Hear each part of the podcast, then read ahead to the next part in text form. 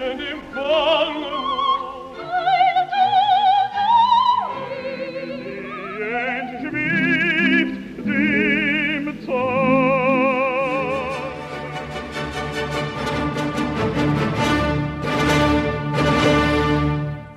Herzlich willkommen zu einer neuen Folge Parlando, die, und da muss ich direkt eine Triggerwarnung aussprechen, eine Hommage an einen für mich sehr bedeutenden Menschen meiner Laufbahn werden wird. Objektivität kann ich daher nicht garantieren.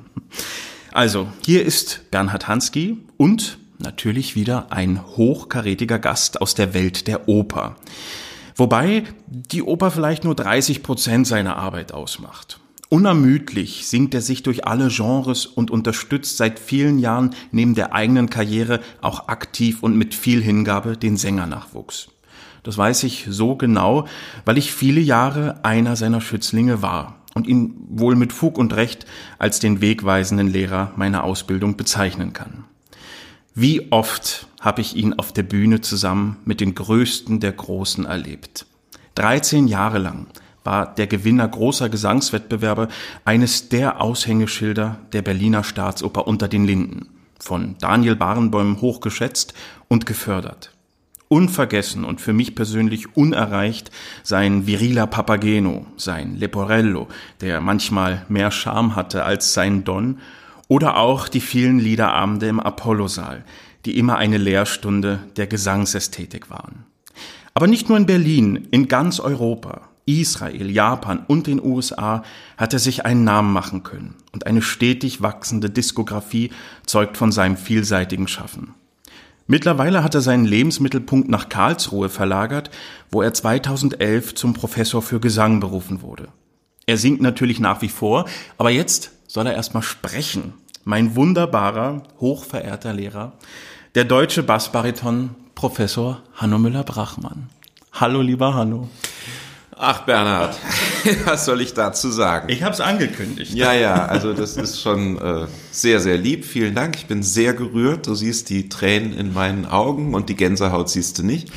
Aber äh, ja, ich glaube, es ist nichts gelogen gewesen. Es ist nichts gelogen. Vor allem freue ich mich, dass wir uns wenn auch nicht sehr oft, aber doch immer mal wieder sehen ja, ich freue mich und so ein total. bisschen an diese gemeinsame Zeit anknüpfen. Und heute über dich als Sänger, als Pädagogen sprechen können.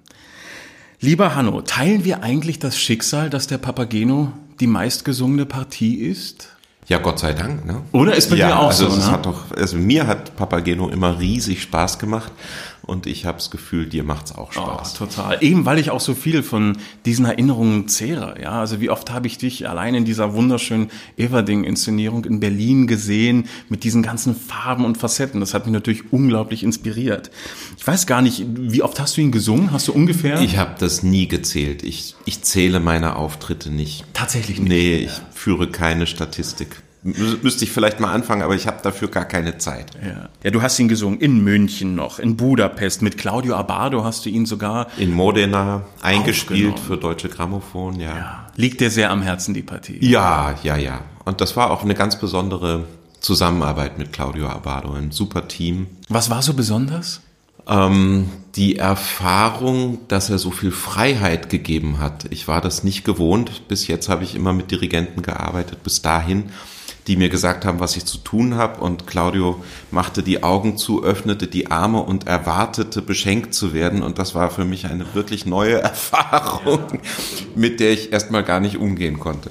Also gar nicht so dogmatisch irgendwie mit eigenen Vorstellungen. Ja, wir hatten einen kleinen Konflikt.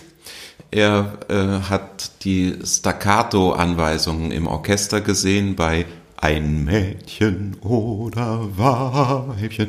Und das ist natürlich nur im Orchester, im Gesang nicht. Und ich hatte dann als Argument, dass doch die Gesangslinie legato sein müsse und dass doch auch äh, Mädchen eher rund als eckig wären. Und da hat er gemeint, hat er gemeint, ich mag deine Argumentation sehr. Lass uns probieren. Okay, und war dann überzeugt, die Mädchen sind rund. Die Mädchen sind rund geworden, ja. Aber da hast du dich auch nicht gefürchtet. Also so, so einen musikalischen Konflikt hast du dann auch ausgetragen, egal ob da nun Claudio Abbado steht oder sagen wir mal ein Assistent. Ich habe immer gesagt, was ich denke. Ich habe immer gesagt, was ich mir wünsche, meistens nie. Am Anfang bei Barenbäum nicht, da habe ich mich das nicht getraut. Mhm. Die ersten Jahre habe ich sehr viel einfach nur gelernt und war ja direkt von der Hochschule zu Daniel Barenbäum. Das war ein Riesenschritt und ich hatte das Gefühl, ich muss immer lernen, lernen, lernen, beobachten, was machen die Kollegen.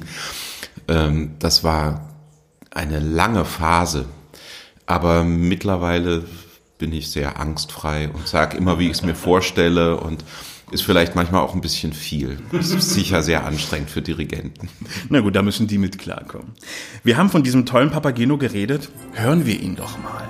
Ein Stück Papageno von Hanno Müller-Brachmann.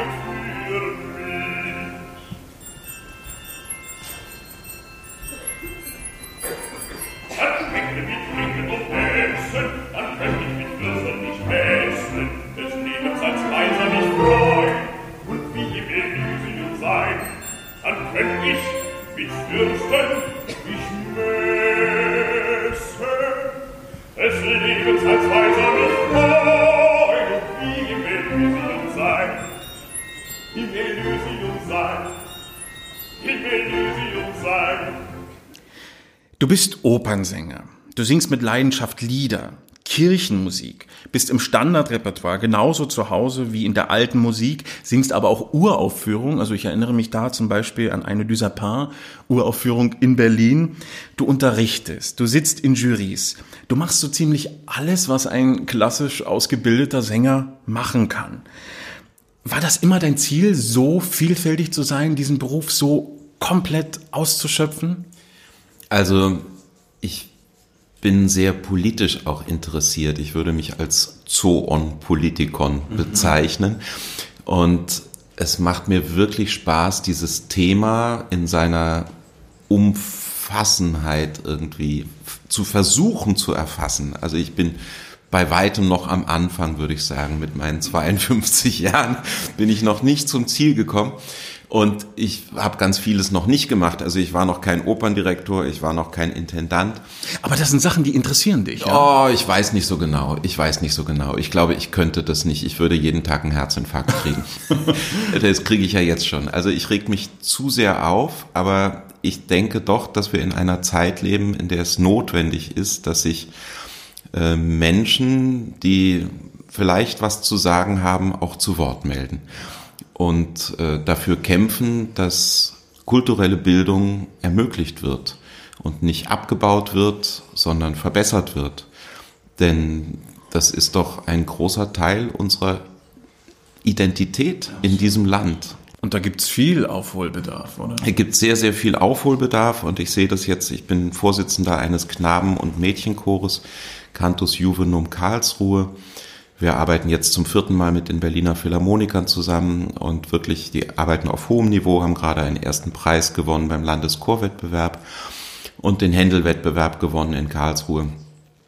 Aber es ist wahnsinnig schwer, das angemessen zu finanzieren. Die öffentliche Hand ziert sich, die Kirche äh, sagt, sie hat kein Geld mehr. Also alle sagen, dafür haben sie kein Geld, es gibt mhm. andere Prioritäten.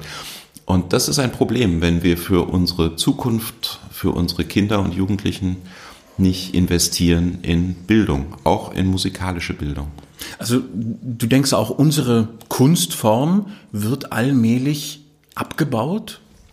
Also ich denke, Oper wird es immer geben, weil Oper einfach ja eine einzigartige Kombination aus Kunstformen ist.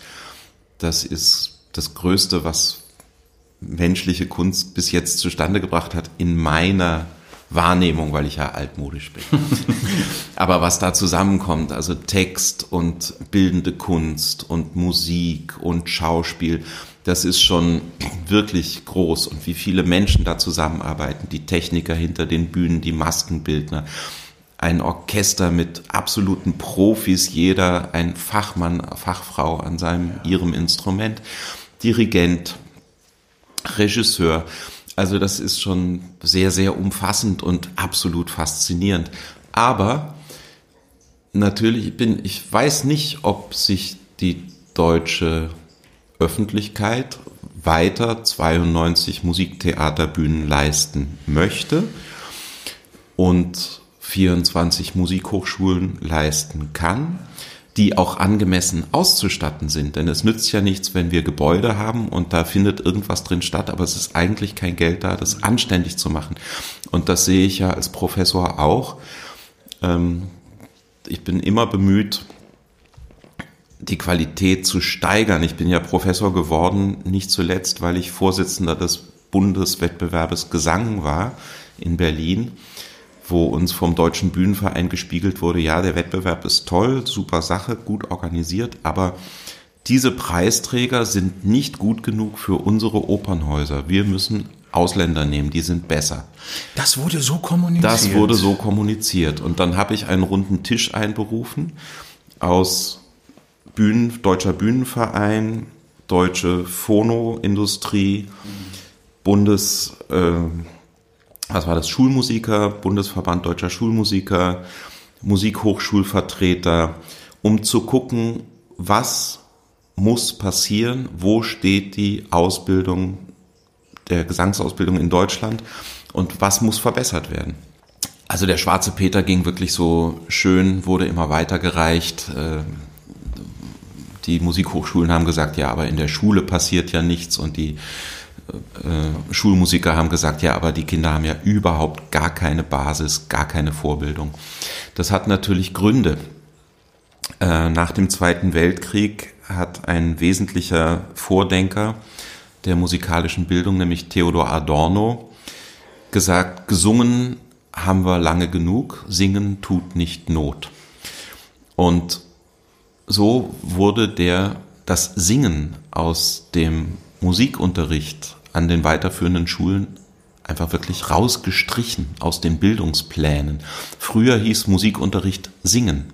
Also man hatte nicht Musik, sondern man hatte Singen das Singen wurde auch von den Nationalsozialisten missbraucht.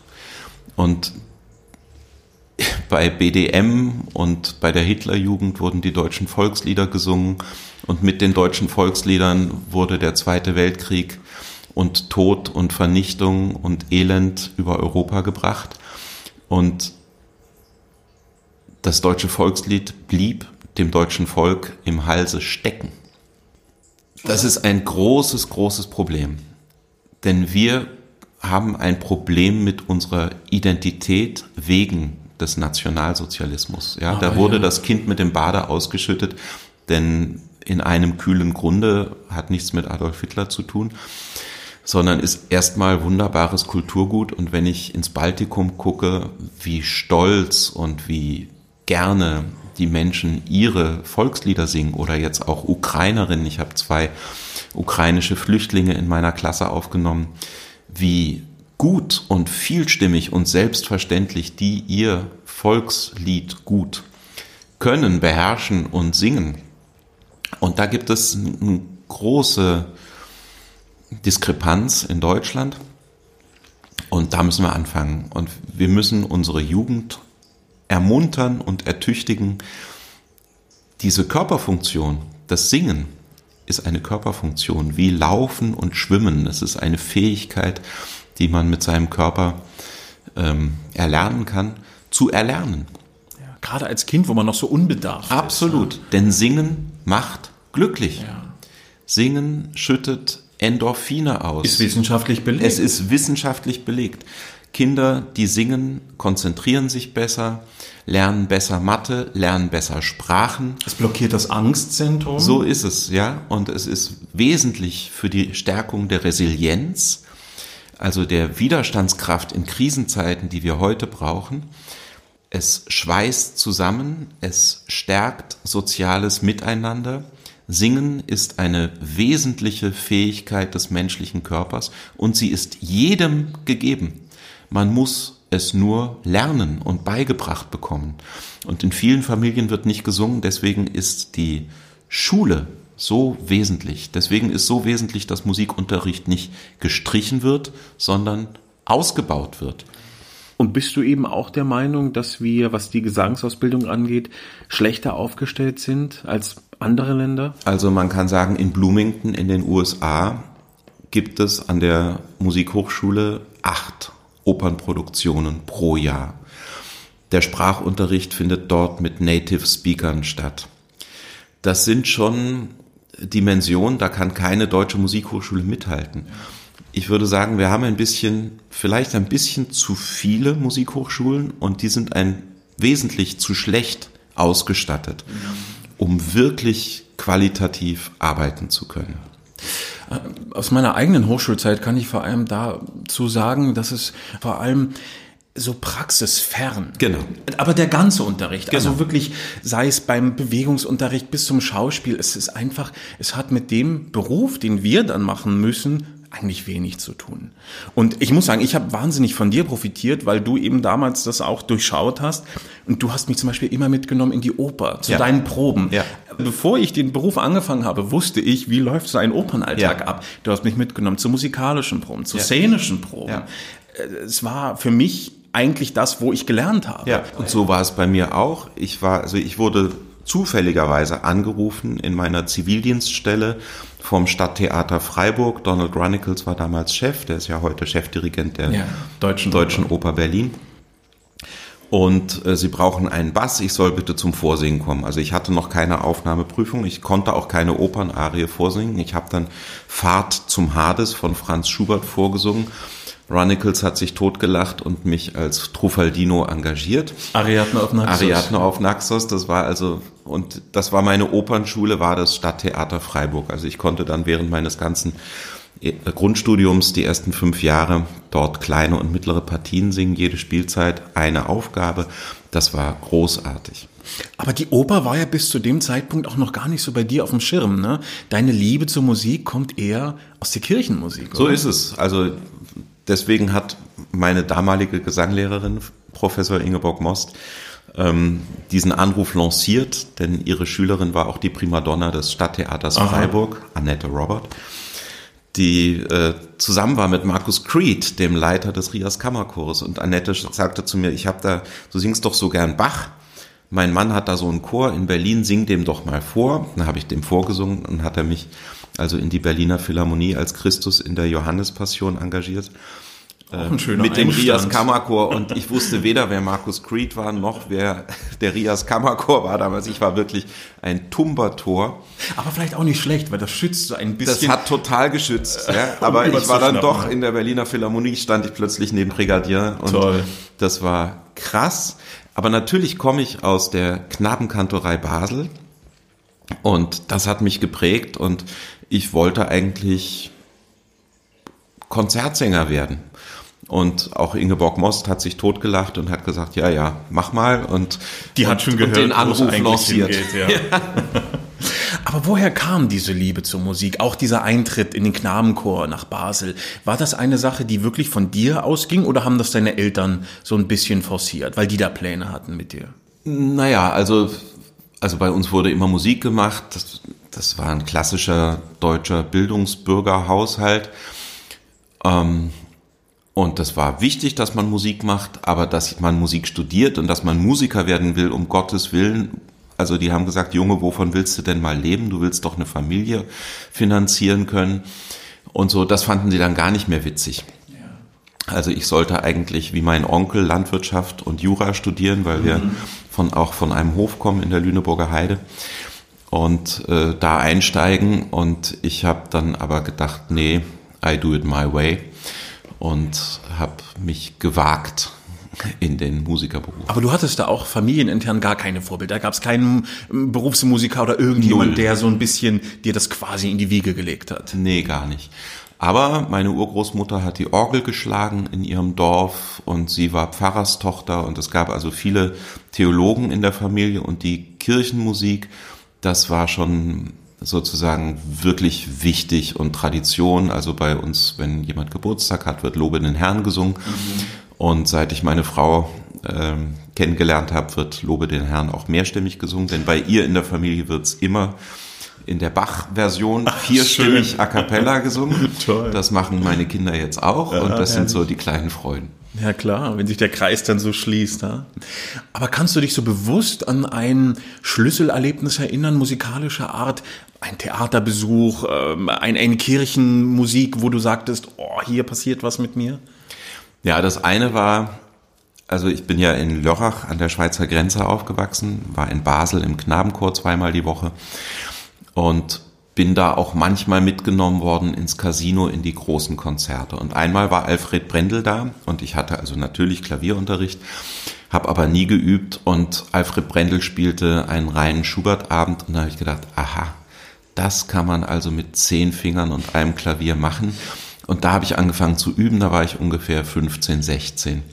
Und ein anderes Schlüsselerlebnis, muss ich sagen, war ein Konzert von Jesse Norman in Zürich. Das hat mich auch nachhaltig beeindruckt. Das glaube ich gerne. Oder hast du aber auch gleich zwei Giganten erlebt, um dir den Weg da irgendwie zu machen. Ja. Toll. Was ich auch einen lustigen Fakt finde, ähm, du bist eben in Südbaden aufgewachsen, aber geboren bist du rein aufwärts in Köln. Ja, das war ganz lustig. Aber ich bin nur in Köln geboren. weil- Also meine Eltern haben damals in Rheinland-Pfalz gelebt und mein großer Bruder, drei Jahre älter, ist durch einen Geburtsunfall geistig behindert, schwer geistig behindert durch Sauerstoffmangel.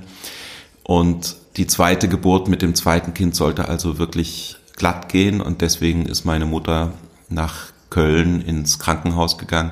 Deswegen bin ich da geboren. Ich bin da nicht aufgewachsen, aber ich singe da immer gerne in der Philharmonie. Und wie erinnerst du dich an diese Zeit im Knabenchor Basel? War das sehr prägend oder war es vielleicht sogar abschreckend?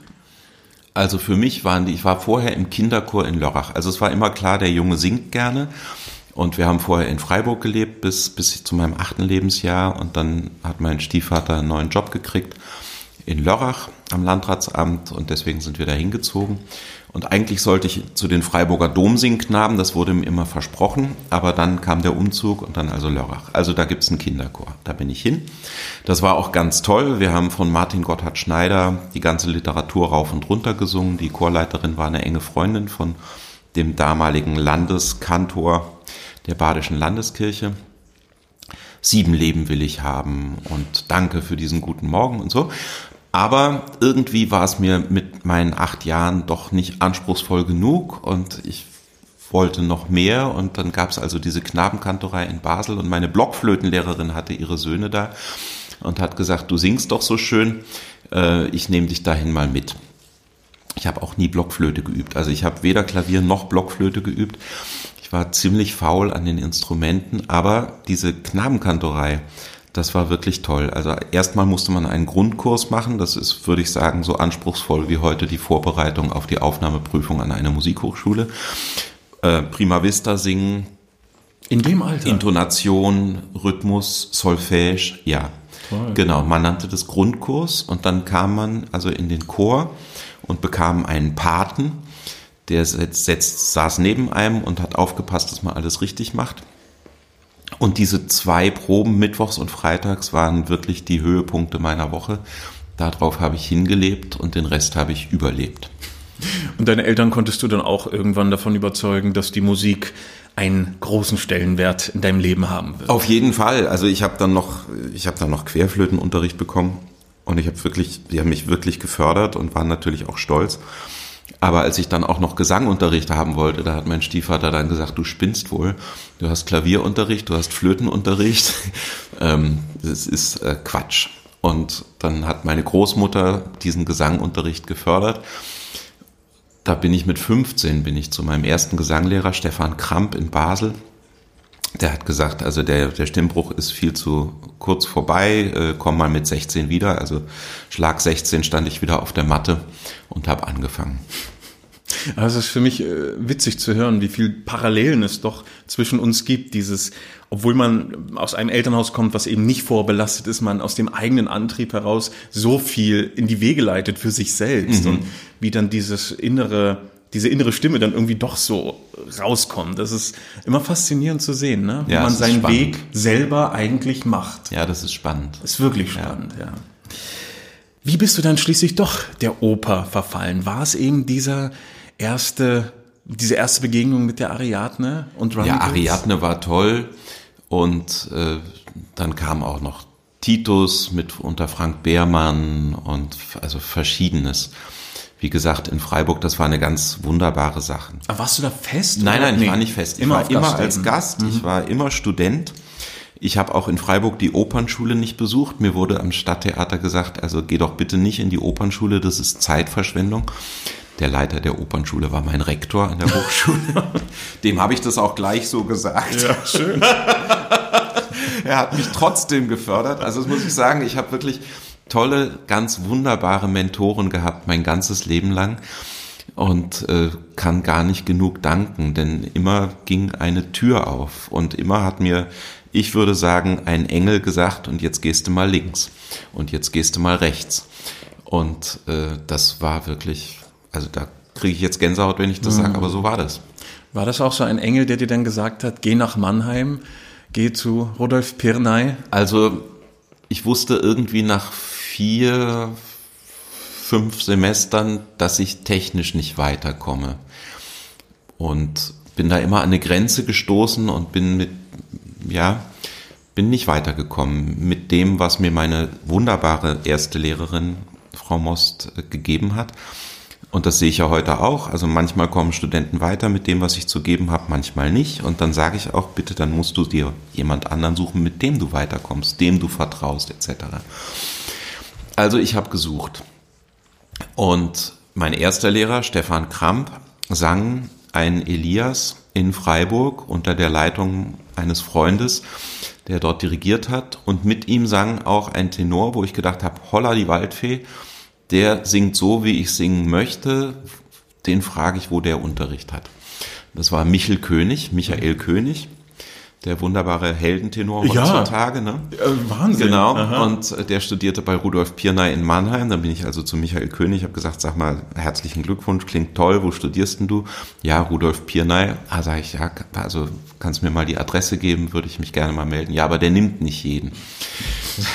okay, ja. Spornt noch mehr an. Ja. ja. und dann bin, habe ich mich also aufgemacht und ähm, er hat mich dann doch genommen und das war sehr, sehr gut.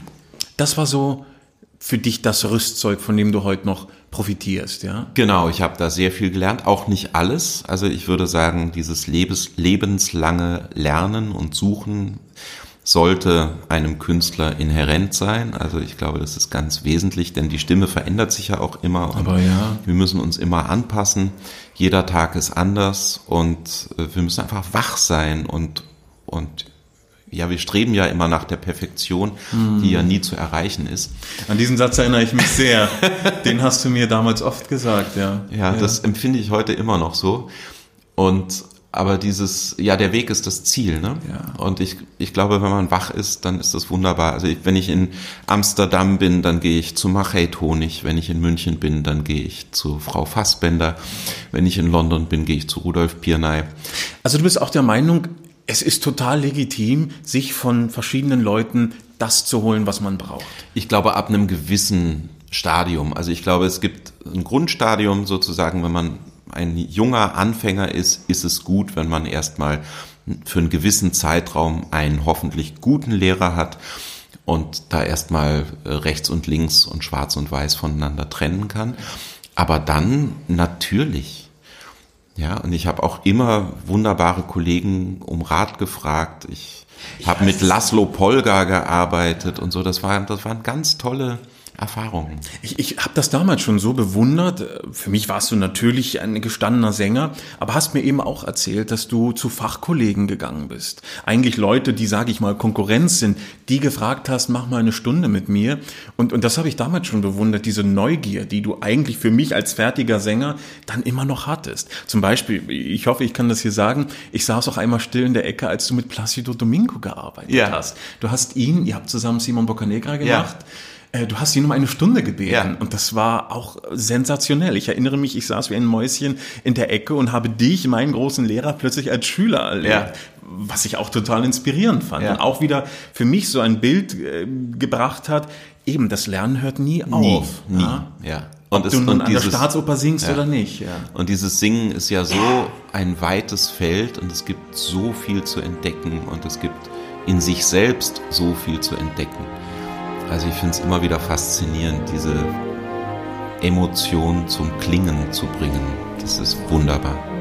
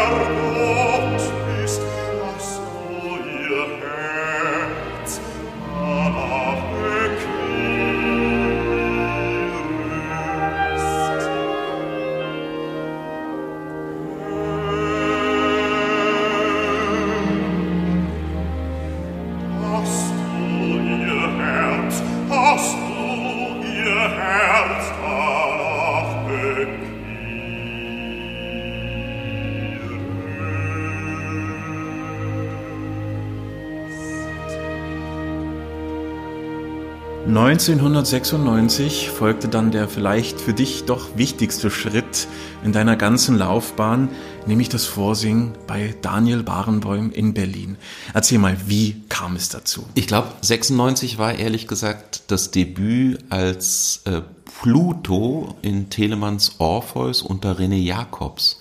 Ah, da Also warst du schon am Haus engagiert. Nein, nein, da quasi. war ich noch nicht. Ich war Student. Aha. Ich war Student in Mannheim und ähm, eine Agentur hat mich zu René Jacobs geschickt für Orpheus von Telemann.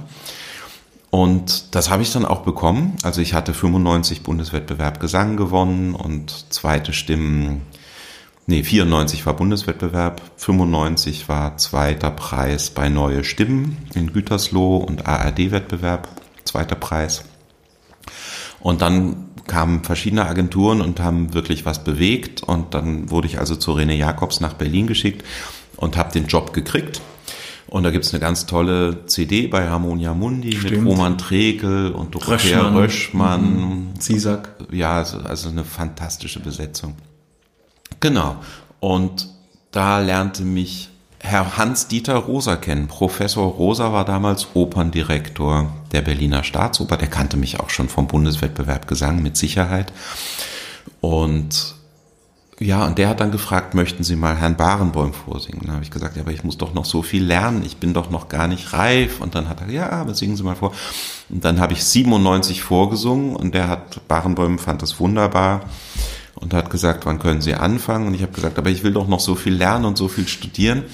Und dann durfte ich also weiter studieren, Gott sei Dank, in Mannheim. Bis 2000 habe ich mein Solistenexamen noch gemacht, war aber ab 98 schon in Berlin an der Staatsoper. 1.1.98 war mein erster Arbeitstag. Toll. Wie hast du das in Erinnerung, dieser große Schritt nach Berlin an doch das erste Haus am Platz. Plötzlich, man steht mit den besten Leuten auf der Bühne, die hat die besten Leute im Graben. Wie hast du das erlebt? War es war surreal? Surreal, phänomenal. Ich war natürlich extrem unter Stress, auch im Nachhinein muss ich sagen. Das war, eigentlich war ich äh, ständig überfordert, mhm. würde ich sagen, weil ich immer das Gefühl hatte, nicht zu genügen, weil ich ja noch so jung war und ja ich hatte natürlich schon Erfahrung. Also ich stand ja schon gefühlt zehn, ja, also eigentlich zehn Jahre auf der Bühne, weil ich ja so viel Konzert gesungen hatte, Gott sei Dank. Aber es gab eine unfassbare Menge und Dichte zu lernen, die Sprachen zu lernen. Das erste war, glaube ich, gleich Lenos von Stravinsky, Stravinsky. auf Russisch wo ich im Graben singen musste und oben tanzte das Ballett. Das war dein Debüt, ja? Das, also es war eine meiner ersten Aufgaben. Und ich konnte, ich meine, ich habe Lieder und Tänze des Todes auf Russisch gesungen für den ARD-Wettbewerb, aber es war doch, äh, ja, ich, ich habe einfach viel Arbeit in Erinnerung. Auch die, am Anfang hatte ich nur kleine Partien, aber so viele und so unterschiedliche Stile und so mhm. unterschiedliche Sprachen und so viele Proben und es war wirklich Du warst nur am Ackern. Ich war am Ackern. Ja. ja ich habe gelernt und gelernt und gearbeitet. Aber auch eine schöne Schule, oder? Ein, die, die beste, Praxisschule. Die beste Schule. Und vor allem, es gab noch wunderbare Kollegen, ähm, wirklich alte Kollegen, die lange an der Staatsoper und vorher ja. auch in Dresden an der Oper waren, mit viel Erfahrung, die mich wirklich an die Hand genommen haben und gesagt haben, Junge, so kannst du das nicht machen, wie stehst denn du da? Wer war das zum Beispiel? Das war Bernd Zettisch zum mhm. Beispiel oder Siegfried Vogel. Den hast du auch noch erlebt? Oh ja, habe ich Siegfried Vogel erlebt. Das war wunderbar. Ja. Er hat Rocco gesungen, ich habe Minister gesungen. Toll. Das war fantastisch. Ja. Ist auch schön, oder? Mit diesen sage ich mal doch Giganten eine Bühne zu teilen. Absolut. Oder? Ich habe bei Peter Schreiers letzter Vorstellung den Sprecher gesungen und er hat den Termino gesungen. Ey, da warst du mit da dabei. Da war ich dabei, ja, ja. Irre. Und ich kannte ihn schon aus Freiburg vom Bachchor. Da hat eben der Dirigent mich auch sehr früh gefördert und plötzlich stand ich in der Johannespassion neben Peter Schreier. Ich war 23, er war ein bisschen älter und ich sang den Christus. Aber das ist doch wirklich, äh, da piekst man sich doch, oder? Das es war Wahnsinn. Wie gesagt, ich habe so viel Glück gehabt und so viele wunderbare, wohlwollende Mentoren. Mhm und Engel auf meinem Weg. Das war Toll. beeindruckend. Ja, eben diese genannten älteren Kollegen, die einen an die Hand genommen haben, aber auch gleichzeitig gab es mit dir einen Schwung neuer Stimmen, die ans Haus gekommen sind. Auch alles Leute, wo man eigentlich sagt, was für ein Niveau. Simone Nold, Klaus Heger, Quam Chuliun, René Pape war schon da. Äh, kurz davor kam Dorothea Röschmann ans Haus. Alles auch so Leute, die mit dir dieses Haus aufgebaut haben und zu dem gemacht haben, was es auch heute wieder ist. Äh, wie hast du das erlebt mit diesen Leuten? Es war ein großes Glück. Und vor allem, das waren nicht nur hervorragende Sänger, sondern ganz wunderbare Kollegen und gute Menschen. Auch so wichtig, oder? Ganz, ganz wichtig, ja. Also ich habe wirklich mit Simone Nold, weiß ich noch, What Next von Elliot Carter uraufgeführt in, in Berlin und dann in der Carnegie Hall und in Chicago. Also das war unglaublich. Ich meine, ich war 30 und habe mit dem Chicago Symphony Orchestra in der Carnegie Hall die Erstaufführung von Elliot Carters, ja. des großen amerikanischen zeitgenössischen Komponisten, der mit 90 seine erste Oper geschrieben hat und seine letzte, haben wir da unter Barenbäumen äh, abgelassen. Das war phänomenal. Oder mit Dorothea Röschmann. Ich habe den ganzen Mozart mit ihr machen ja. dürfen. Das war eine so große Bereicherung. Ich werde nie ihre Pamina vergessen. Also wenn ich heute mit meinen Studierenden Pamina arbeite, dann habe ich immer das im Ohr und das ist mein Vorbild.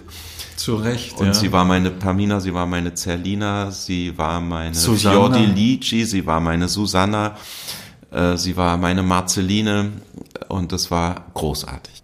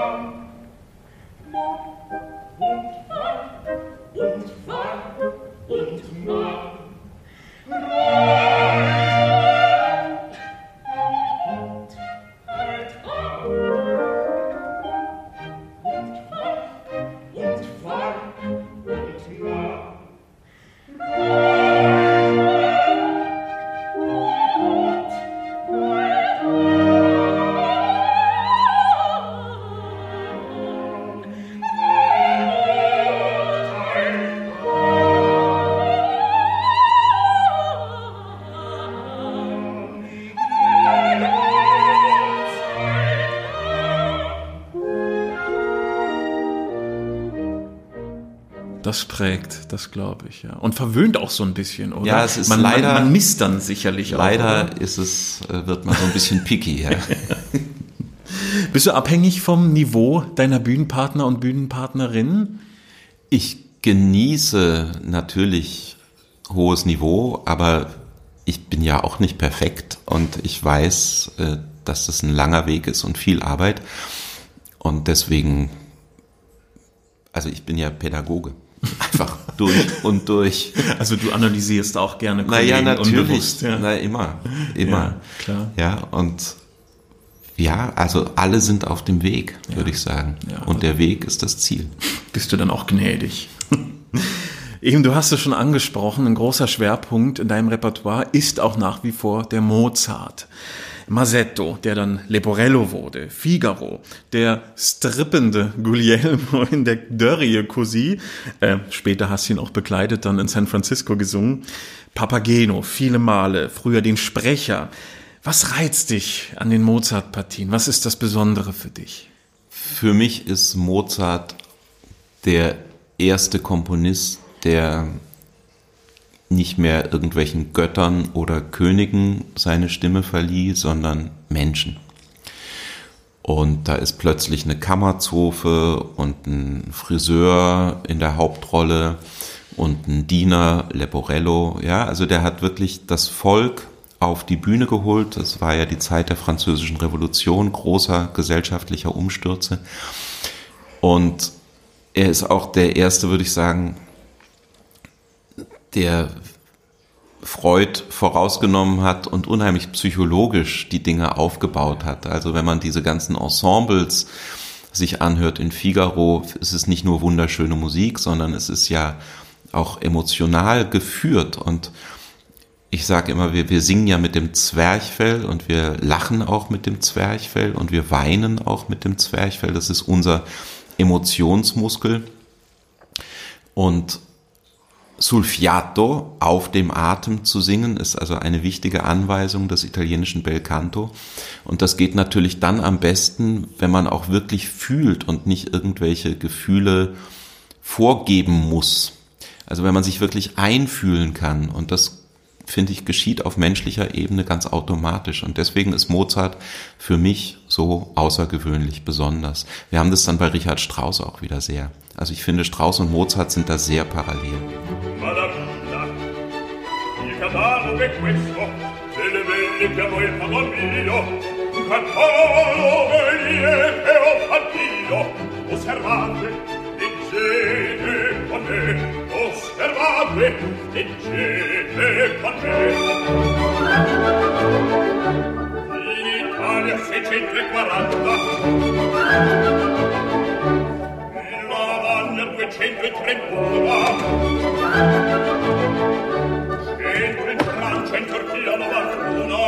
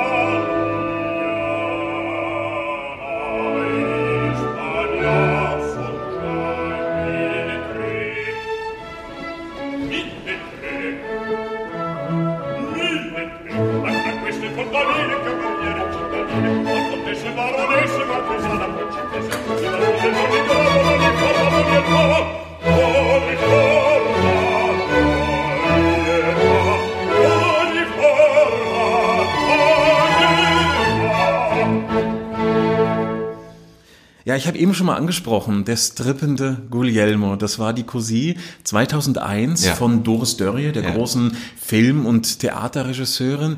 Wie war das für dich? Das ist ja doch regiebedingt wahrscheinlich Neuland für dich gewesen. Du standest da bis auf die Unterhose. Du hast wirklich gestrippt. Es ja. gibt eine DVD davon, ja, also ja. jeder, der will, kann es nachsehen. Warst du für solche Ideen oder bist du für solche Regieideen leicht zu haben oder war das Überzeugungsarbeit? Nö, das war gar nicht schwer.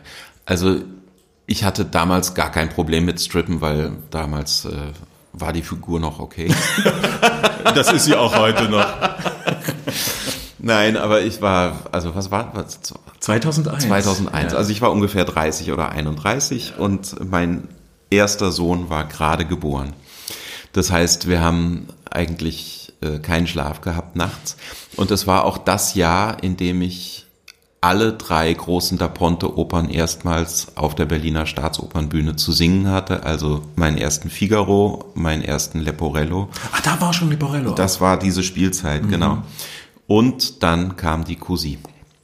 Und ich war eigentlich konsequent übernächtig, äh, kaputt. Ich habe, ich kann mich noch erinnern, ich habe mich in den Bus gesetzt und habe im Bus die Partie gelernt, bin zur Probe gegangen und habe da eigentlich nur gelacht, weil ich todmüde war und weil es so lustig war. Also ja. wir hatten wirklich, Dorothea Röschmann war dabei, Roman Trekel, Werner Gürer, Katharina Kamalor. Es war ein Tolle fantastisches Ensemble und wir hatten so viel Spaß mit Doris Dörrie und, und es war einfach lustig. Es war so lustig. Das war die lustigste Produktion meiner bisherigen Laufbahn. Das hat man auch gesehen. Das werde ich nie vergessen. Ja. Wir haben uns alle super gut verstanden und wir hatten einfach Spaß. Ja. Aber das sieht man auch im fertigen Produkt. Das ist für mich immer noch eine unerreichte Cousine. Also ist mir auch ein Rätsel, warum die dann abgesetzt wurde, weil da hat alles funktioniert, alles Sinn gemacht. Schade drum. Gott sei Dank gibt's die DVD. Gott sei Dank, ja, die soll hier mit allen ans Herz gelegt sein. Aber was sind für dich Grenzen beim Thema Regie? Weil ich weiß, wir haben damals uns auch unterhalten, ein Grund, warum du damals dann auch die Staatsoper verlassen hast, war auch, dass du ein bisschen genervt warst von dem, was auf der Bühne so passiert, mit wem du dich alles streiten, beschäftigen musst, wem du Nachhilfe geben musst in, in Opernregie. Erzähl mal, was, was waren für dich da so Negativerlebnisse, wo du sagst, das geht eigentlich gar nicht? Also ohne jetzt Namen zu nennen, aber einfach ja, so ja, Erfahrungen, ja, wo es dir dann gereicht hat. Ja, also ich hatte ja das große, große Glück. Ich habe mit Ruth Berghaus am Basler Theater gearbeitet. Ich habe den ganzen Wagner mit Harry Kupfer arbeiten dürfen, also Meistersinger mit Harry Kupfer, Tannhäuser mit Harry Kupfer. Das war wirklich, also die allerbeste Schule von Musiktheaterregie. Harry war immer vorbereitet. Der wusste immer, was jeder Chorsänger zu tun hat. Jeder Chorsänger hatte einen Charakter durchzuführen und mhm. den hat er auch jedem einzelnen Kollegen und jeder einzelnen Kollegin ganz genau auseinandergesetzt. Ja, also jeder wusste, was seine Aufgabe war und Harry hatte alles im Kopf. Und dann gab's auch Regisseure, die sagten, na biet mal was an. Nee, so nicht. Und ehrlich gesagt fand ich dann, wer ist denn hier jetzt der Regisseur und wer, wer sagt denn jetzt, äh, was ich tun soll? Und ich brauche es schon ein bisschen konkreter, weil ich habe ja auch noch andere Dinge zu tun. Ich muss ja auch noch atmen und singen und Texte in unterschiedlichen Sprachen äh, in adäquater Diktion ans Publikum bringen und so. Klar. Also so ein Sänger ist ja ein Multitasking-Künstler. Äh, ja, und ja, also es war eben, waren nicht alle Leute so beglückend wie Doris Dörrie und Harry Kupfer. Punkt. Sehr politisch formuliert. Was sind für dich Schattenseiten des Berufs? Also, ich bin ja auch ein wirklicher Familienmensch. Ich habe drei Kinder und eine Frau, die auch berufstätig ist.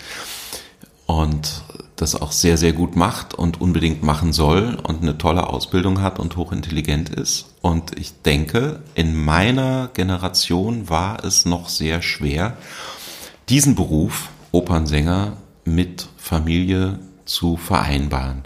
Wenn man ein gleichberechtigtes Erziehungsideal anstrebt.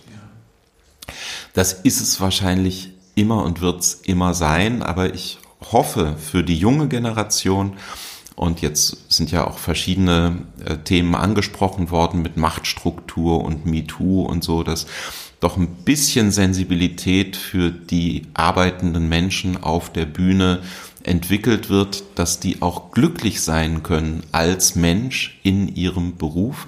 Denn man kann schwer frei singen, wenn man nicht in der Seele, wenn man nicht leichten Herzens ist. Aber ja, der traurige Vogel singt nicht, ja. Und das war wirklich schwer für mich. Also wir hatten eine wunderbare Kinderfrau, fest engagiert. Und ähm, ja, aber meine Frau hatte Schichtdienst und, und Krankenhaus und so. Und ich hatte Vorstellungen bis 22 Uhr, Proben bis 22 Uhr und habe um 14 Uhr erfahren, wie der nächste Arbeitstag zwischen 10 und 22 Uhr sich gestaltet. Das darf man auch nicht unterschätzen. Und das war zum Beispiel Druck, ne? wirklich an anderen Häusern anders. Also an der Bayerischen Staatsoper gab es Wochenpläne, auch für das Ensemble.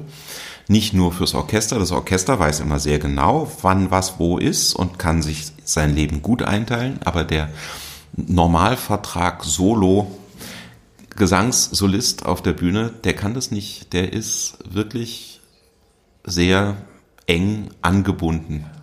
Und das fand ich wirklich problematisch. Und ich bin dann in eine Situation gekommen, wo ich einfach ja, Verantwortung zu übernehmen hatte für meine Kinder, also wo ich Verantwortung als Vater zu übernehmen hatte und gesagt habe, also entweder ich bin jetzt Opernsänger und kann diese Vaterrolle nicht mehr wahrnehmen oder ich bin Vater, der ich ja war und ähm, kann nicht mehr Opernsänger sein. Ja, schlimm, dass man vor so eine Entscheidung gestellt werden muss. Ja, das hat mich sehr gestört. Ich habe versucht, auch das äh, zu ändern, politisch versucht anzustoßen. Äh, es gab ja Solistenvertreter und so. Aber da waren die Machtstrukturen an der Berliner Staatsoper in der Zeit eben noch altmodisch. Ich kann nur hoffen, dass die Verantwortlichen an allen Opernhäusern sehen, dass sie Menschen auf der Bühne haben, die glücklich sein müssen, um erstklassig arbeiten zu können. Ja, du hast ja mal einen sehr schönen Satz gesagt, den ich auch wirklich zu 110 Prozent unterschreibe. Man solle das eigene Privatleben nicht für den Beruf opfern. Und ich denke, das ist wirklich wichtig. Und ich finde, viele Kollegen und Kolleginnen unterschätzen das auch noch. Die opfern viel zu viel für einen aktuellen für ein aktuelles Hochgefühl, aber denken vielleicht nicht an die Zeit, die dann mal kommt, wenn einen zum Beispiel der Beruf auch fallen lässt. Weil was ist das, was einen dann auffängt? Es ist nur die Familie. Und ich denke, wir beide kennen da auch Negativbeispiele, die am Ende nicht mal eine Karriere noch eine Familie haben, oder? Und ich ja, denke, da muss man ein bisschen vorarbeiten. Auch. Da muss man ein bisschen vorarbeiten. Ja. ja. Also es ist eben, es ist ja eine man hat immer die Wahl. Ne? Man ist nie Opfer, sondern man kann selbst entscheiden. Man kann Nein sagen.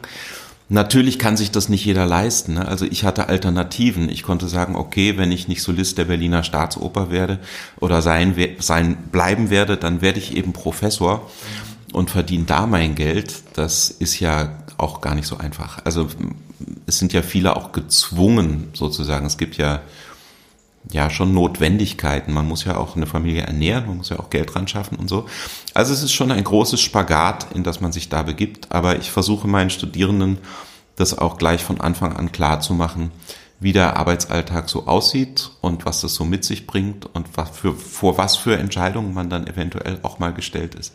Also ich habe zum Beispiel meinen Vertrag für mein Debüt an der Metropolitan Opera in New York zurückgegeben weil ich in der Zeit den Umzug meiner Familie von Berlin nach Karlsruhe organisiert habe. Ich kann mich erinnern, das war sogar schon auf der Website, es war alles fest, es wäre ein Escamillo gewesen. Genau. Ich meine, du weißt, wofür du es getan hast, den besten Grund, den man haben kann, aber tut es trotzdem ein bisschen weh? Ja, klar. Ja. Natürlich. Mhm. Ja. Und du hast ja auch noch eine andere große Entscheidung getroffen.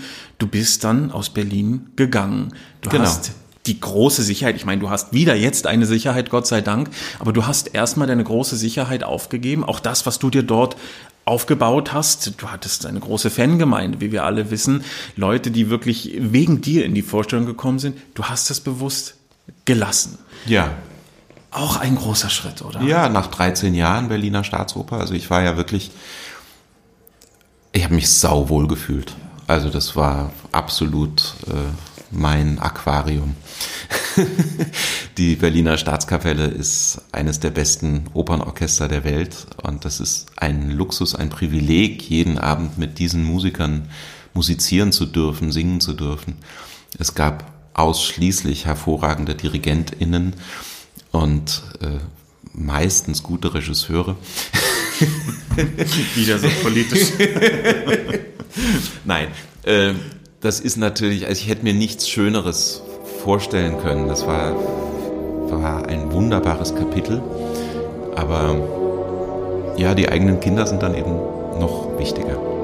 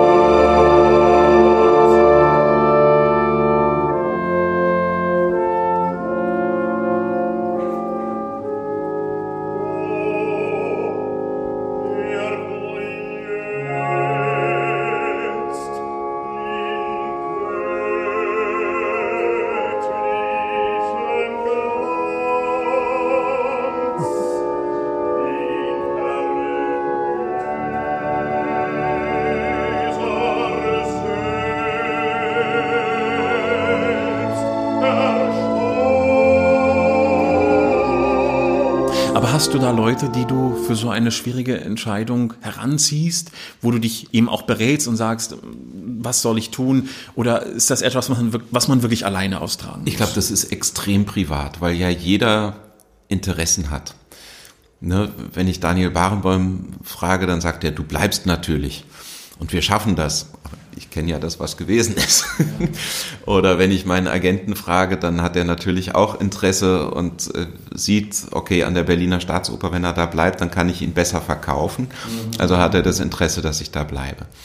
Ähm, also jeder rät dir aus seiner Perspektive. Natürlich ja. aus seiner Perspektive und äh, es ist eine absolut private Entscheidung und die habe ich auch total privat getroffen. Ja, umso mehr kann man da den Hut vorziehen. Ja, aber es ist doch viel Courage, die man da aufbringen muss. Ne? Ja, ist ein ja. großer Schritt. Ja. Was ich in der Ausbildung bei dir neben der Liebe zur Musik, der Hingabe für den Gesang vor allem mitgenommen habe, war Disziplin. Das muss ich wirklich sagen. Da erinnere ich mich heute an viele deiner Sätze und auch wenn ich eine Partie vorbereite. Aber was ich eben auch so bewundere, ist, dass du diese Disziplin ja auch bei dir selbst ansetzt. Ich denke da zum Beispiel an deine beeindruckende Bücherwand, wie belesen du bist, eben wenn du dich mit einem neuen Stück auseinandersetzt, was du für ein Hintergrundwissen hast. Du bist ja wahnsinnig bewandert in dem, was du tust, was auch nicht normal ist. Ich meine, natürlich, ein Sänger sollte, sollte, sollte, aber letztendlich wissen wir alle, es ist nicht immer so. Aber du hast diesen Anspruch. Wie gehst du zum Beispiel an so eine neue Partie ran, an ein neues Stück, an ein neues Lied? Wie sieht so eine Beschäftigung eines Hanno Müller-Brachmanns aus? Mal für alle, die das nicht kennen. Also ja, ich habe viel Bücher, aber vor allem, weil ich Bücher auch haptisch und ästhetisch liebe. Meine Frau würde jetzt lachend widersprechen, dass ich so belesen bin, weil sie viel mehr liest als ich. Berufsbedingt sicherlich auch. Nee, nicht ja. nur, nee, privat auch. Aha. Aber ich habe überhaupt keine Zeit zum Lesen, leider. Ja, also als ich den Wotan zum ersten Mal gesungen habe, Rheingold, da habe ich mir natürlich die Edda gekauft und erstmal gelesen, was das eigentlich, was die Basis dieser Erzählung ist und versucht, mich damit auseinanderzusetzen.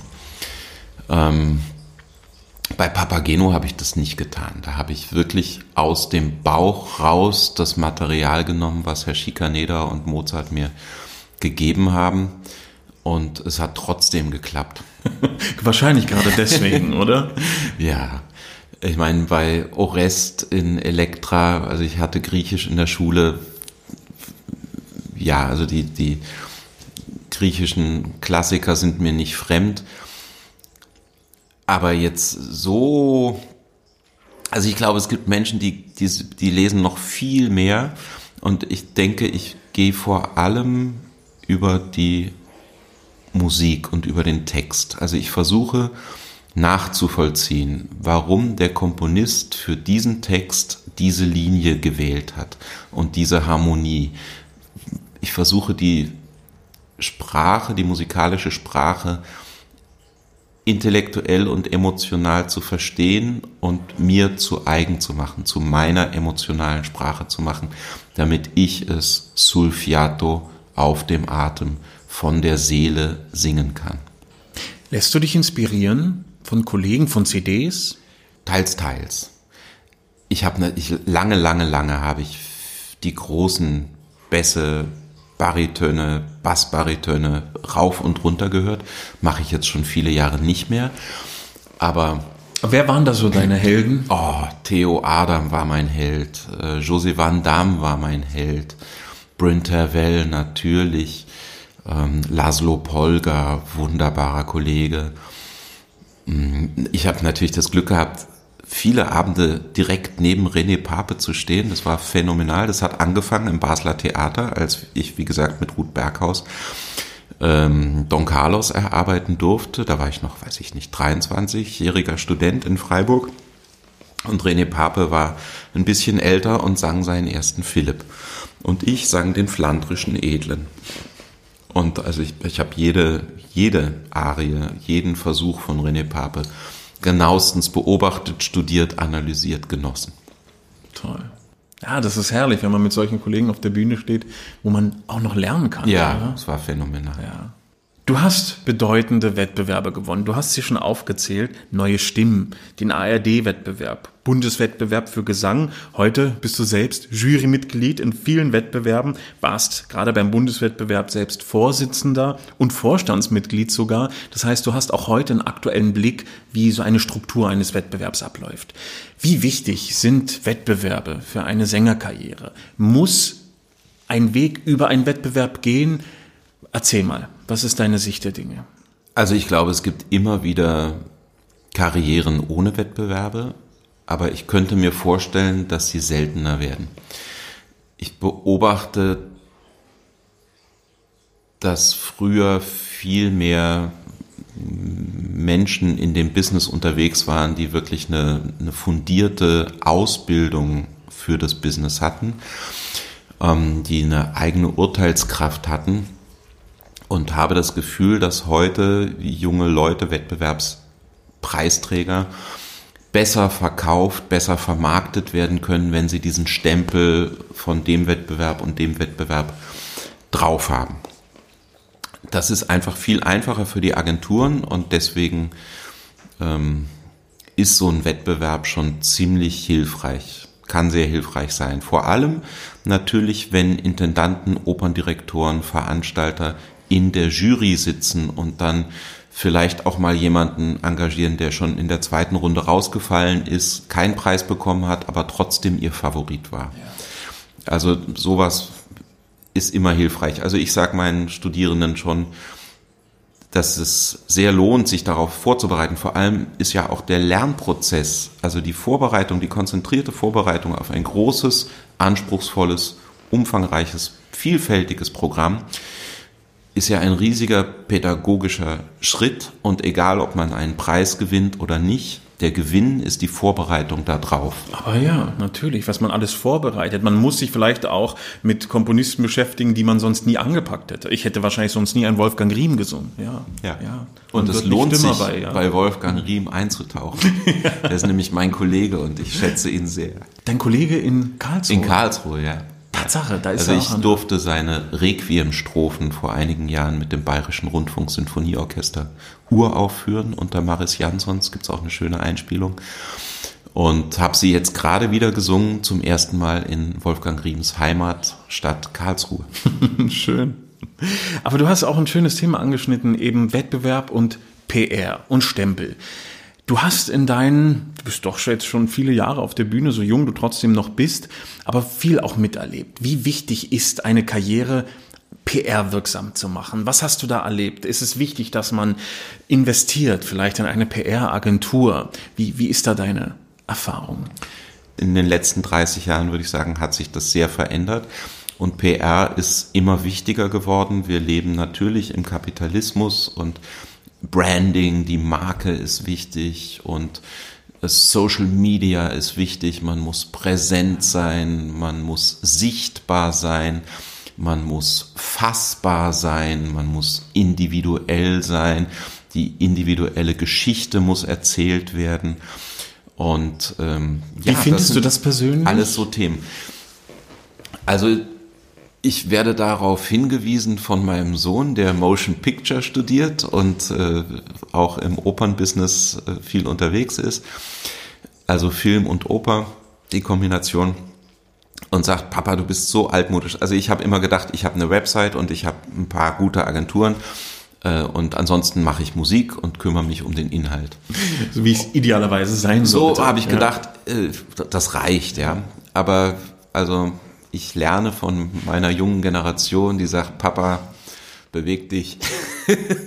und man findet dich jetzt auch auf Instagram.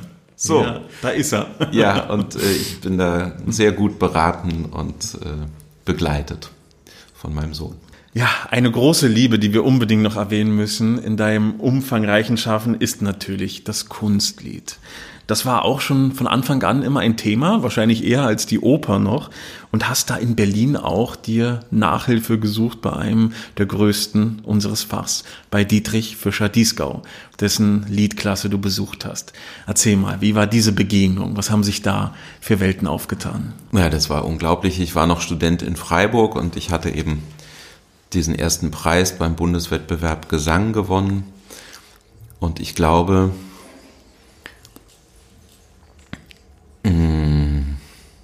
Aribert Reimann hat mich gehört, der berühmte Komponist und äh, ja, war Korrepetitor an der Deutschen Oper Berlin und Wegbegleiter von Fischer Dieskau. Und ich glaube, er hat Fischer Dieskau angerufen und hat gesagt, du, da ist so ein junger Bariton, Bassbariton, äh, hör dir den mal an. Und also plötzlich war Professor Kammersänger Dietrich Fischer Dieskau himself in Freiburg auf dem Anrufbeantworter meiner Studentenbude und hat gesagt, hier ist Fischer Dieskau.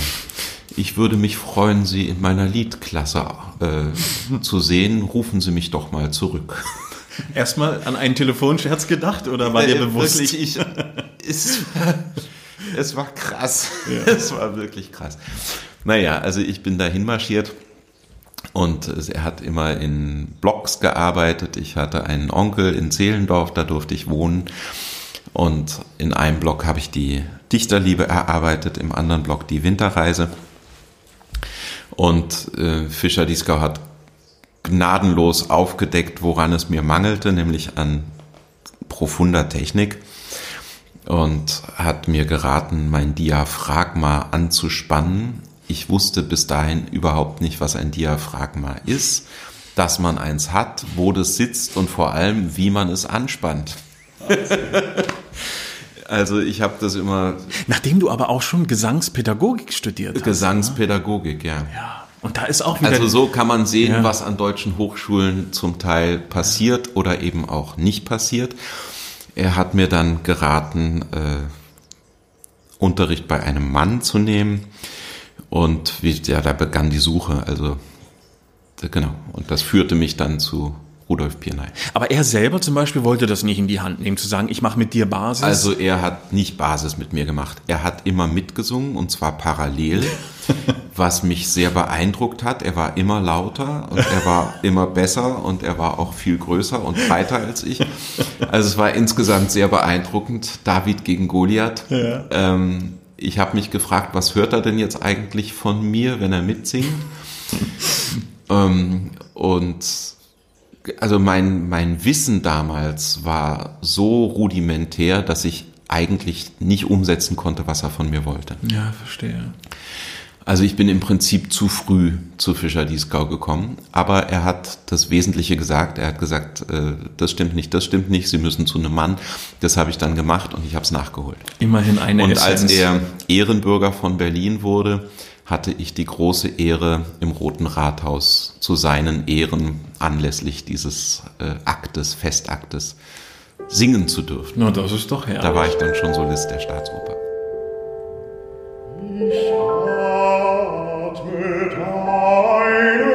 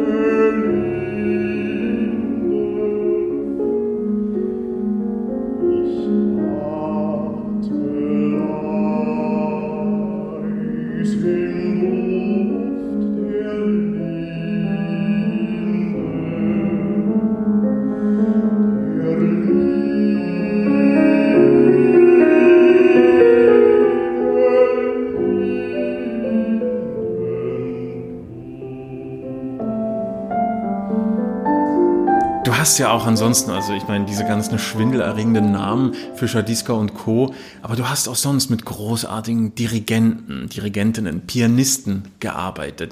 Ich will sie gar nicht alle aufzählen, das will ich dir überlassen. Wer waren denn so prägende Namen auf deinem Weg, wo du sagst, unvergessen, unerreicht, viel gelernt?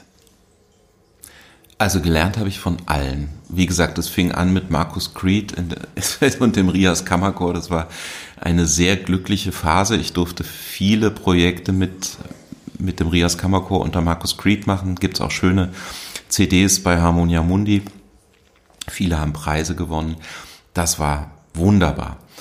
Barenbäum war eine un unglaubliche Erfahrung für mich. 13 Jahre. Wir haben ja nicht nur Oper gemacht, sondern auch er hat mich mitgenommen zu meinem Debüt bei den Berliner Philharmonikern. Plötzlich habe ich neben äh, Cecilia Bartoli Krönungsmesse gesungen. Das war mein Debüt bei den Berliner Philharmonikern.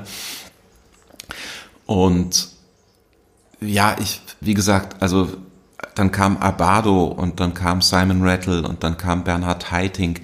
Mit Heiting habe ich auch ganz viel arbeiten dürfen in seinen letzten Jahren.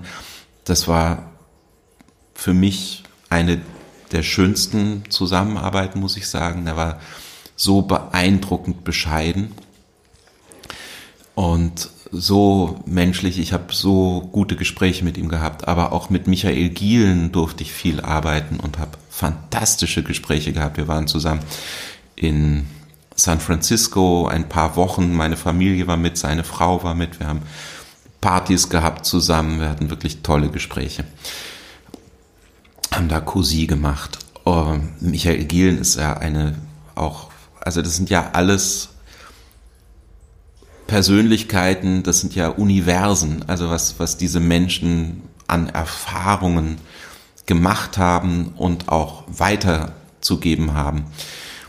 Und ja, das, also ich bin, wie gesagt, extrem beglückt. Ich kann es gar nicht anders sagen. Selbst Pierre Boulez hast du auch noch erlebt. Pierre Boulez habe ich erlebt. Ich war, auch da würde ich sagen, ich war zu jung. Ich fand es extrem sachlich, schon fast ein kaltes Musizieren. Wir haben Malers Achte zusammen gemacht. Es war nicht sehr intensiv. Mhm. Also ich habe da ein bisschen gefremdelt und fremdel auch mit der Aufnahme, die für die deutsche Grammophon entstanden ist. Ich bin da nicht sehr glücklich damit. Ähm, ich hätte ihn gerne näher kennengelernt, aber ich war zu jung. Mhm. Ich, ich habe ich hab vieles zu jung erlebt. Ich war bei vielen Dingen zu naiv, zu schockiert, ähm, zu grün, um es bewusst genießen und ausleben zu können. Ja, aber vielleicht sollte es genauso sein. Vielleicht sollte es genauso sein. Wer aber weiß, ob man es später auch dann genossen hätte oder. Ja, Wer ja, weiß. Wer weiß. Ich glaube, es war richtig so, wie es war. Vielleicht. Also sch schlecht war es nicht. Eben. es hat dich ja irgendwo zu dem gemacht, was du bist. Ja, ja, das Und hat dich ja auch wieder weitergebracht. Das stimmt. Schon. Auch wenn du vielleicht in dem Moment nicht der erfahrenste Sänger im Raum warst, aber trotzdem wirst du ja viel mitgenommen haben. Definitiv. Und also ich habe gut. Erfahrungen gemacht, die reichen für zwei Leben doppelt. Ja. Apropos CD, du hast es gerade angeschnitten. Deine Diskografie ist ja wirklich enorm. Also Oper, Lied, Oratorien. Du hast auch jetzt die Corona-Pause ganz gut genutzt. Du hast, ich glaube, gleich zwei CD-Projekte realisiert. Genau. Mach mal Werbung. Was hast du Schönes gemacht? Also ich äh, habe einen Wunsch erfüllt und habe mit Hammerflügel Schuberts Schwanengesang, aber auch ein paar Lieder von Karl Maria von Weber eingespielt, die sehr selten zu hören sind. Ich habe gedacht, da müsste man eigentlich mal auch ein Spotlight drauf werben. Der hat ja immerhin den Freischütz komponiert. Ähm, und eben auch Lieder. Ja, und das zweite war ein, ein Projekt, was mir auch sehr am Herzen liegt. Ähm, das sind drei Zyklen. Die Kindertotenlieder von Gustav Mahler, von Frank Martin, die Jedermann-Monologe und von Johannes Brahms, die vier ernsten Gesänge. Alle behandeln das Thema Endlichkeit, was natürlich in der Corona-Zeit viele Menschen beschäftigt hat. Also der Mensch ist endlich, wird sterben. Was kommt danach? Was heißt das für unsere Zeit jetzt? Also wie wertvoll ist unsere Zeit und was bedeutet das für unsere Entscheidungen, die wir zu Lebzeiten treffen können? Aber schön, dass du diese düsteren Gedanken dann so fruchtbar nutzen konntest. Und er steht ja schon in der Bibel. Wisse, dass du sterben wirst, auf dass du klug wirst. Oh, tief. tief. Das ist tief, ja. Es ist ja auch das Buch der Bücher. Ja. auch für dich, ja? Ja, natürlich. Also ich meine, ich habe schon angedeutet, ich komme aus einer protestantischen Familie, wo viele Vorfahren Theologen waren. Also das ist so ein bisschen genetisch veranlagt, glaube ich. Ich, na, na, ich bin jetzt, ich bin nicht jeden Sonntag in der Kirche, aber meistens, wenn ich in der Kirche bin, nehme ich was mit nach Hause. Und ich engagiere mich, wie gesagt, für einen Knaben- und Mädchenchor Cantus Juvenum Karlsruhe als erster Vorsitzende, der an der evangelischen Kirche in Karlsruhe angegliedert ist und mit der evangelischen Landeskirche in Baden vernetzt ist. Also ich denke schon, dass Werte wichtig sind und dass unsere Kultur, die ja identitätsstiftend ist, eine Basis hat. Und diese Basis ist in Mitteleuropa die Bibel. Ja, und in Deutschland äh, der Protestantismus zu großen Teilen. Das hat uns geprägt und zu dem gemacht, was wir heute sind. Und deswegen lohnt es sich, sich mit diesen Wurzeln auseinanderzusetzen. Kritisch, ja. aber aktuell. Ja. Finde ich sehr schön und wichtig, dass du das sagst. Empfinde ich im, im Übrigen genauso. Es mhm. ist ein Teil unserer Identität, die wir auch nicht leugnen sollten. Genau. Ob man nun gläubig ist oder nicht. Genau. Aber es hat uns geprägt und auch zu einer, glaube ich, nicht so schlechten Künstlernation gemacht, oder? Absolut. Also Johann Sebastian Bach ist für mich der fünfte Evangelist und die Basis, ja. wirklich die, die wesentliche Basis der europäischen Musikgeschichte.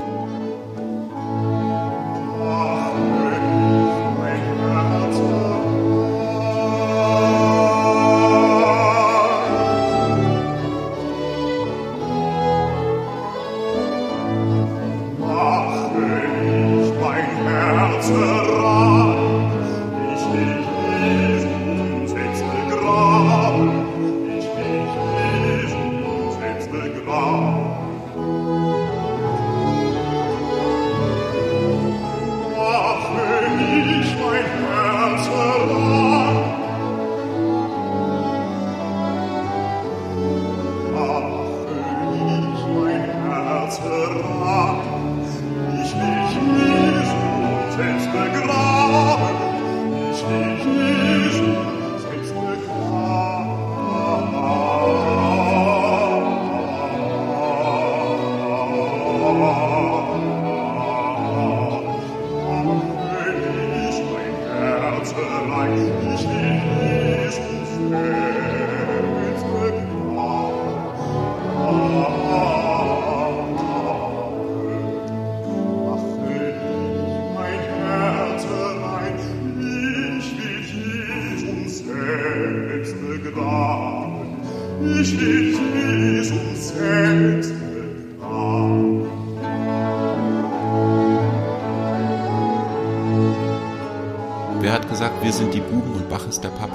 Das weiß ich War nicht. das Haydn oder Mozart?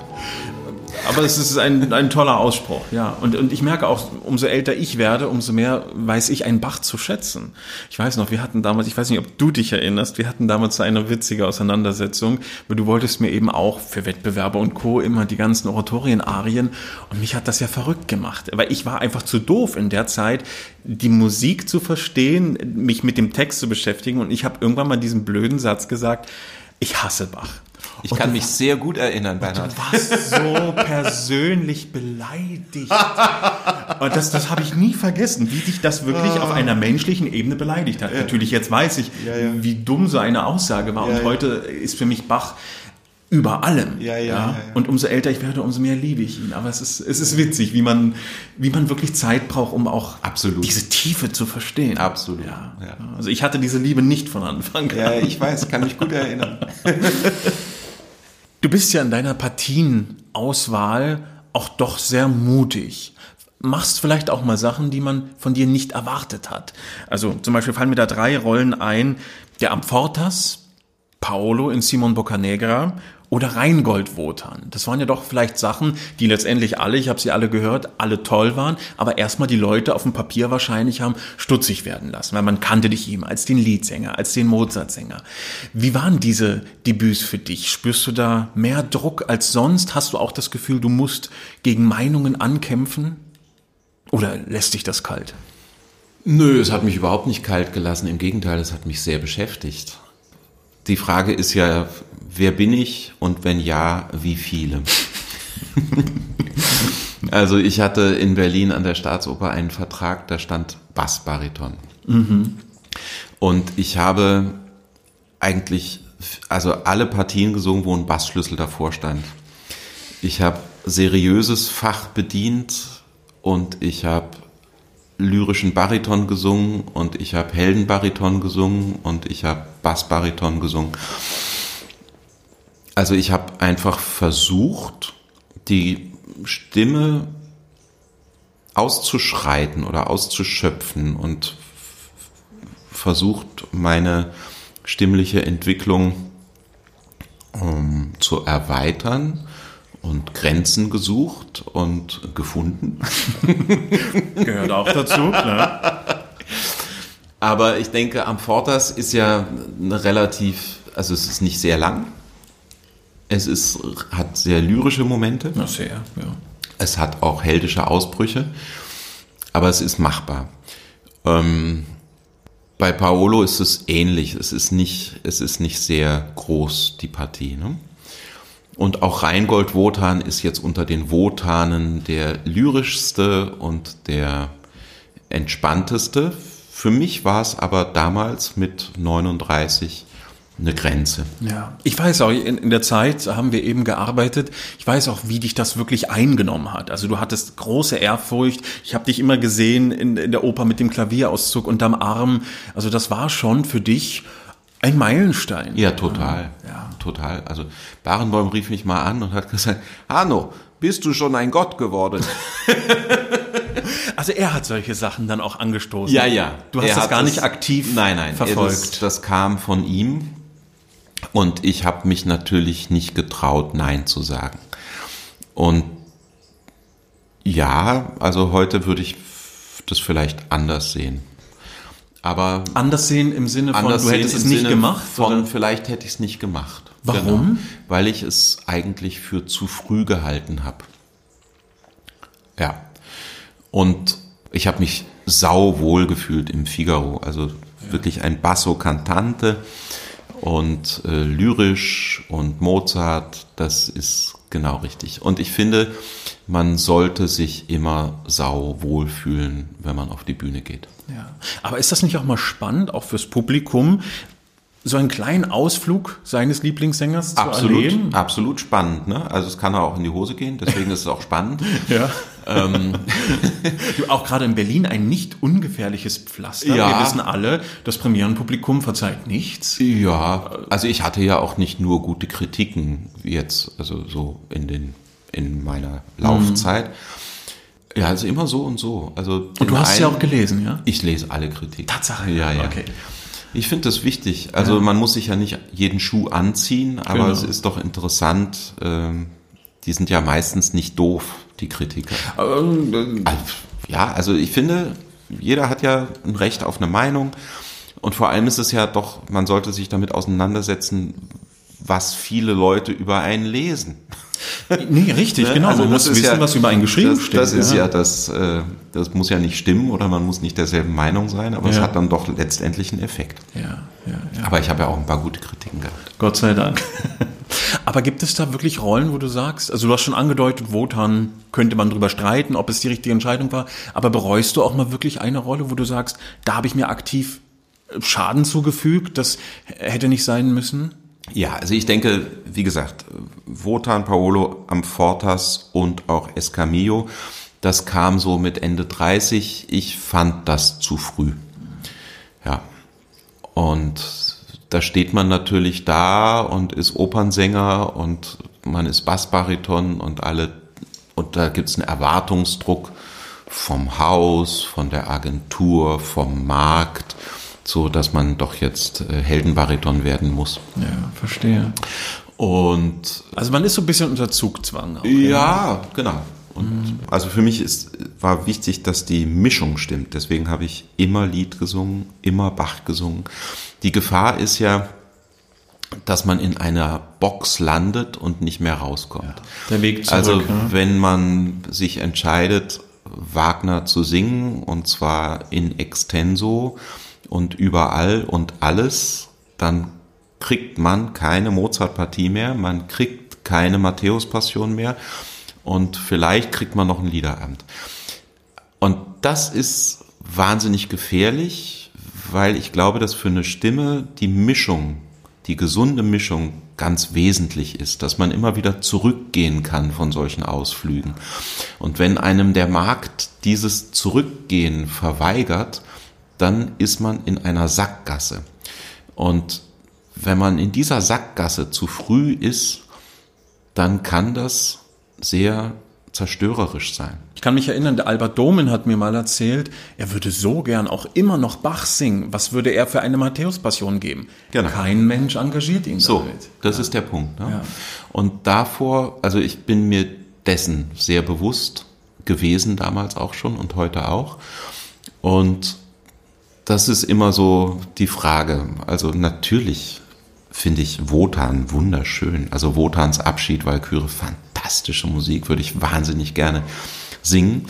Ähm, ich habe wirklich Bedenken vor der Sackgasse und vor der Sturheit des Marktes. Ja, ja, wie andere dich dann wahrnehmen. Aber ist Genau. das nicht schlimm, Ja, dass das man, schade. dass man sein, seine Wünsche begraben muss, nur weil andere dich dann falsch einordnen? Es ist schade. Ist doch entsetzlich Das ist eigentlich, schade. oder? Ja, und natürlich habe ich auch Ideen, wie man Wagner zu Wagners Zeiten gesungen hat, nämlich man muss bedenken, dass das Instrumentarium ja noch ein ganz anderes war. Die haben ja. alle mit Darmsaiten gespielt. Da gibt's jetzt wieder so ein paar Versuche, Ich weiß, authentischen und das Wagner finde zu ich machen, ja. sehr, sehr gut. Ja, es ist spannend. Denn ja. die Stimme hat sich ja seit der ersten Oper, seit Monteverdis Orpheus, nicht wesentlich verändert. Aber die Räume sind größer geworden, die Orchester sind größer geworden. Lauter. Die Orchester sind viel lauter geworden. Ne, ich meine, Orpheus wurde im Mantua in einem Fürstenhof, in einem ist es. großen Saal uraufgeführt. Da haben vielleicht 200 Leute reingepasst. ja. Und da wurde für den Hochadel mit ein paar Instrumenten eine schöne erste Oper inszeniert. Die Metropolitan Opera umfasst wie viel tausend Plätze? Über 3000, ne? Ich denke, es Ja. sind 4000. Ja. Genau. Und ähm, ja, also die, die Stimme hat sich seitdem nicht verändert, würde ich sagen. Wir haben eine neue Technik, wir, wir singen mit mehr Druck als damals und so weiter. Aber es hat natürlich den Aspekt, dass in Mantua ein reicher Fürst sich diesen Luxus gegönnt hat und sehr viel Geld ausgegeben hat. Heute sind wir in den meisten Plätzen, wo Oper gespielt wird, in demokratischen Strukturen unterwegs.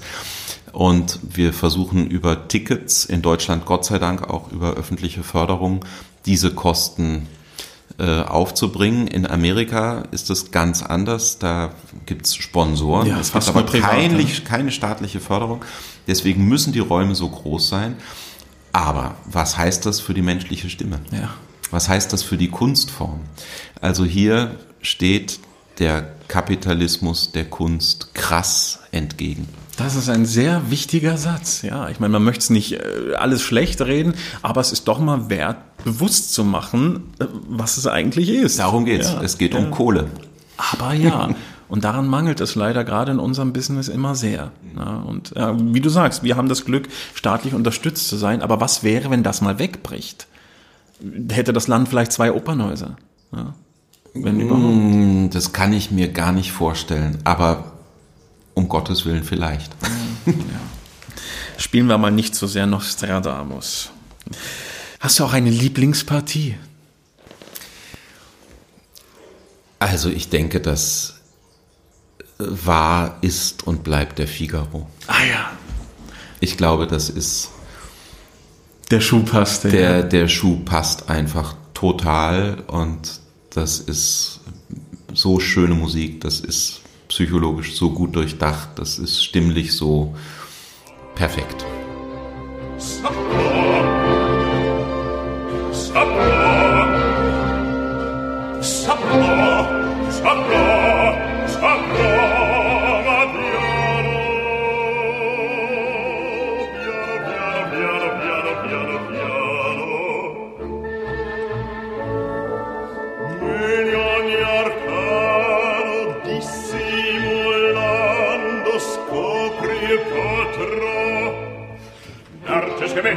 L'arte adoprando, di nuovo fuggendo, di là scherzando, tutte le macchine rovescerò, rovescerò. L'arte schiamendo, l'arte adoprando, di nuovo fuggendo, di là scherzando, tutte le macchine rovescerò, tutte le macchine rovescerò, tutte le macchine rovescerò, rovescerò, rovescerò.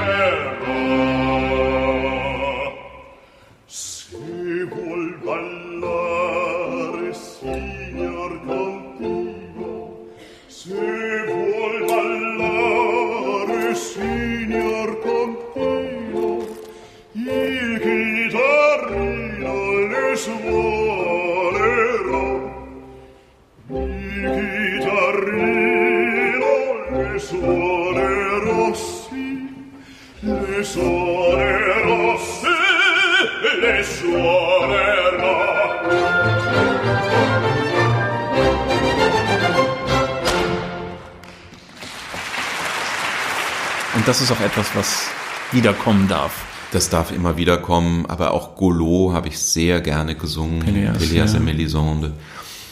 Das hat mir auch viel Spaß gemacht. Und was sind noch so.